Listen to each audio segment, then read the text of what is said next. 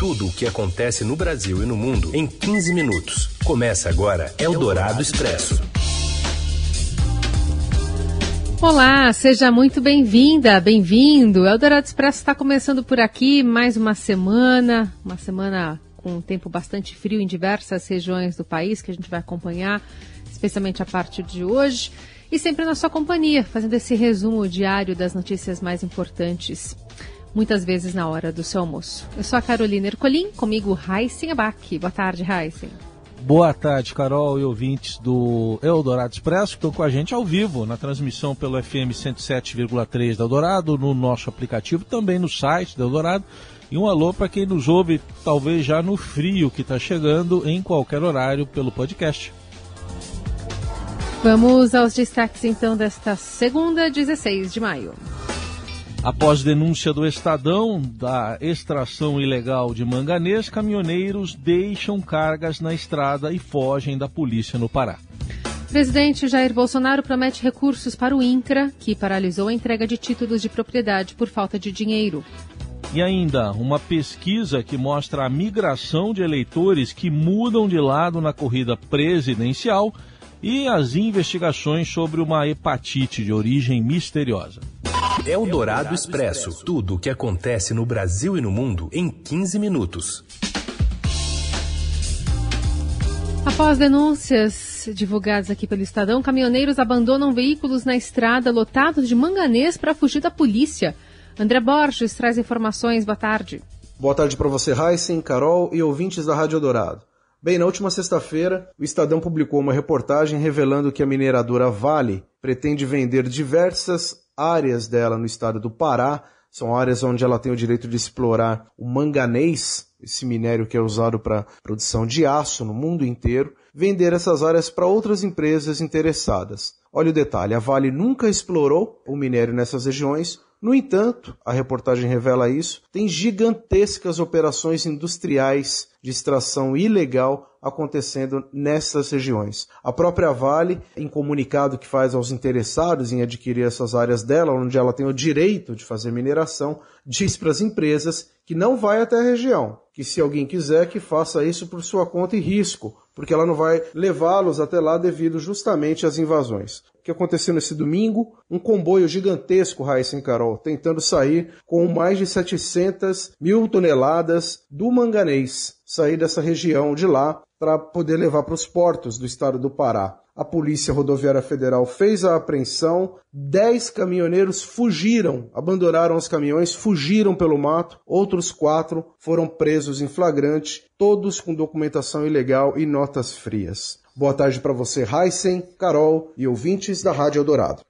Eldorado Expresso presidente Jair Bolsonaro diz que vai falar com o ministro da Economia Paulo Guedes para destinar recursos ao INCRA, após o Instituto ter paralisado até a entrega de títulos de propriedade por falta de dinheiro. De Brasília, informações chegam com Yander Porcela o presidente Jair Bolsonaro disse que vai falar com o ministro da Economia, Paulo Guedes, para destinar recursos do orçamento ao Instituto Nacional de Colonização e Reforma Agrária, o INCRA. Na sexta-feira, a autarquia suspendeu todas as atividades que envolvem deslocamento para eventos por falta de verba. Com essa decisão do INCRA, estão canceladas inclusive as entregas de títulos de propriedade que tem sido uma das principais bandeiras na campanha de Bolsonaro em relação ao agronegócio. O presidente também voltou a criticar o movimento dos trabalhadores rurais sem terra, o MST, e disse que não há mais invasões de propriedade no país durante o governo dele. Bolsonaro tem usado a titulação de terras como bandeira de campanha e ele tem dito que a entrega desses certificados aos assentados tem trazido essas pessoas para o lado do governo e tirado eles do lado do MST. Sobre o INCRA, ofício interno enviado aos superintendentes regionais da autarquia ressalta que as atividades suspensas são feitas com recursos das emendas do orçamento secreto, aquele esquema revelado por Estadão em que o governo destina os recursos a aliados sem transparência em troca de apoio no Congresso. Em nota, o INCRA afirmou que as atividades que envolvem deslocamento para eventos estão suspensas, mas que isso permite priorizar ações obrigatórias relacionadas a fiscalizações e supervisões. Eldorado Expresso. Pesquisa Poder Data, divulgada nesta segunda, mostra que ao menos 18% dos eleitores que votaram em Jair Bolsonaro no segundo turno da eleição de 2018 agora vão votar no ex-presidente Lula. O atual presidente, por sua vez, conquistou 8% dos eleitores que votaram no candidato do PT naquele ano, Fernando Haddad. Outros pré-candidatos também levam uma parte do eleitorado petista de 2018. Segundo a pesquisa, 4% agora quer votar em André Janones, do Avante, 3% em Ciro Gomes, do PDT, 1% em Dori e também 1% em Leonardo Pericles. Já os eleitores que elegeram Bolsonaro em 2018 distribuíram seus votos em Ciro e Dória, com 4% cada, e Janones e Tebet, com 2% cada, além de Lula.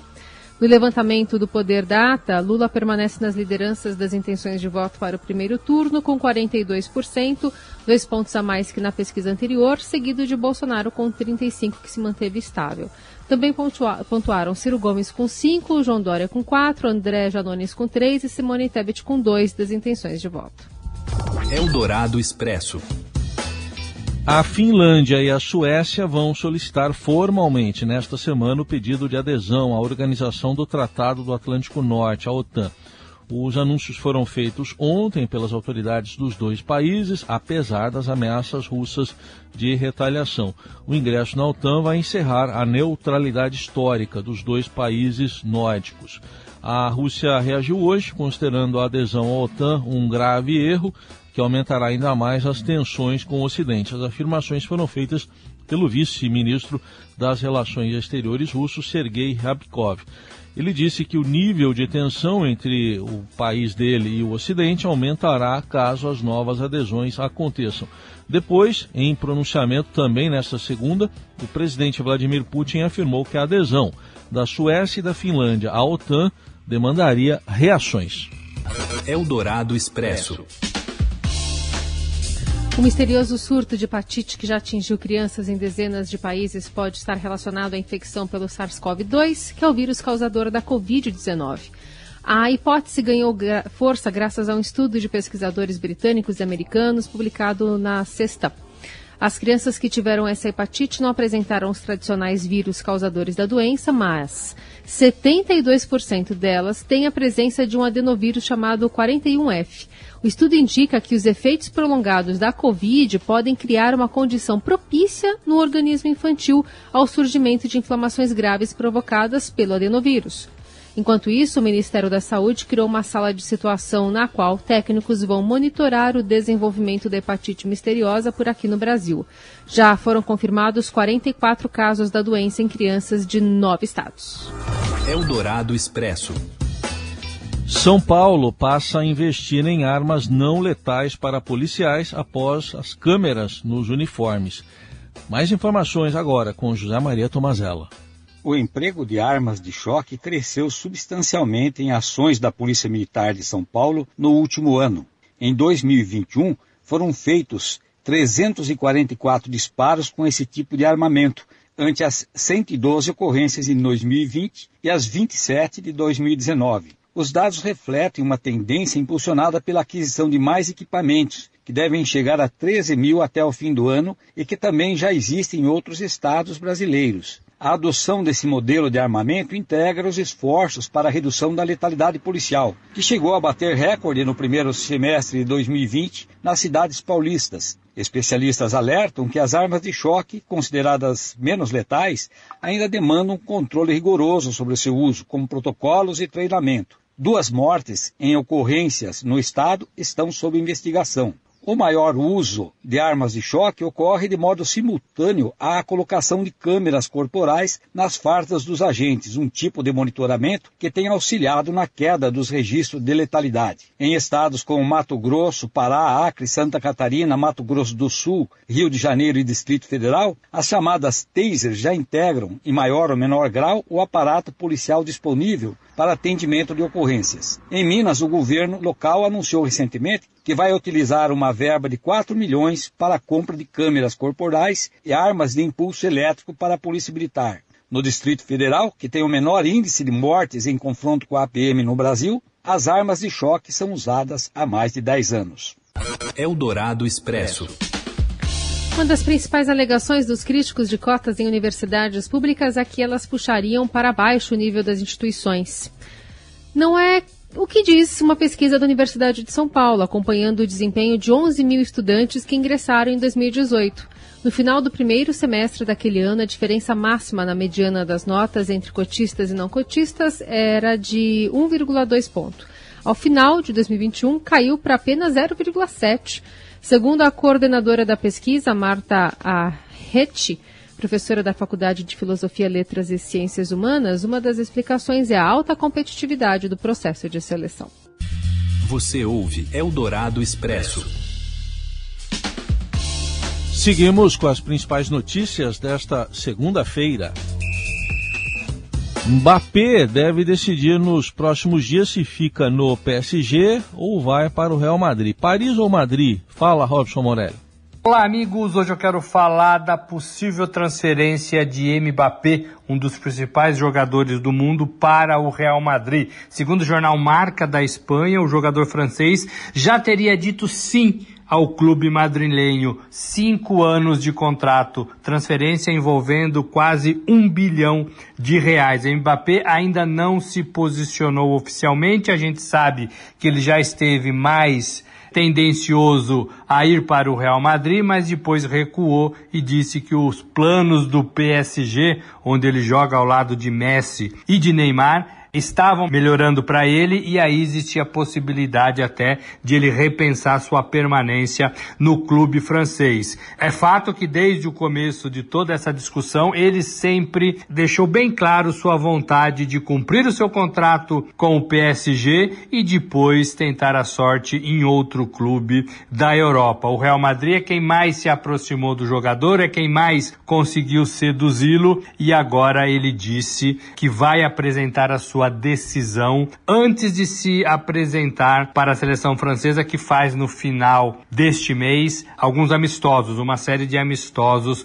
preparatórios para a Copa do Mundo. Lembrando que Mbappé e a França são campeões do mundo, ganharam a competição na Rússia e agora no Catar defendem o bicampeonato da Copa do Mundo. Então essa semana, talvez a outra, pode sim ter uma novidade oficial do novo clube de Mbappé, um dos melhores jogadores jogadores do mundo. É isso, gente. Falei, um abraço a todos. Valeu. Eldorado Expresso. Agora não pergunto mais aonde vai a estrada. Agora não espero mais aquela madrugada. Vai ser, vai ser, vai ter de ser, vai ser faca molada. Em entrevista ao Estadão, Milton Nascimento anuncia a turnê de encerramento e afirma que só vai parar mesmo no palco, mas jamais vai deixar a música. Camila Tulinski conversou com ele e traz detalhes pra gente. Boa tarde, Camila. Hoje, no caderno 2 do Estadão, eu trago uma entrevista com o cantor Milton Nascimento, que vai se despedir dos palcos numa nova turnê intitulada A Última Sessão de Música vai começar no próximo mês, vai passar por Estados Unidos, países da Europa e, claro, aqui no Brasil, né?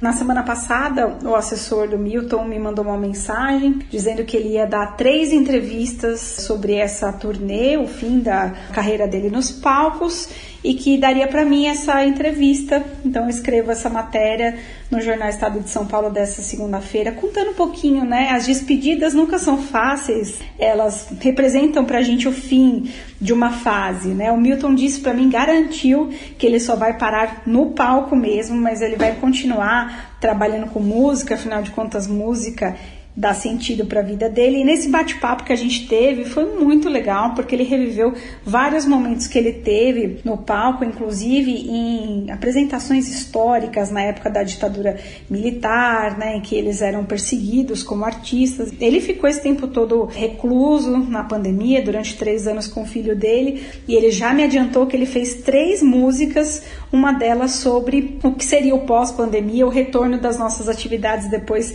desses dois, três anos quase de reclusão devido à pandemia de Covid-19, né? E aí ele traz também uma novidade que é um NFT de um desenho que ele fez quando menino para clientes que vão comprar um passe especial para essa nova turnê e vão conseguir adquirir essa NFT como uma obra de arte, uma recordação também. E vai ser muito legal poder conferir de perto esses shows. Um beijo para vocês e até uma próxima.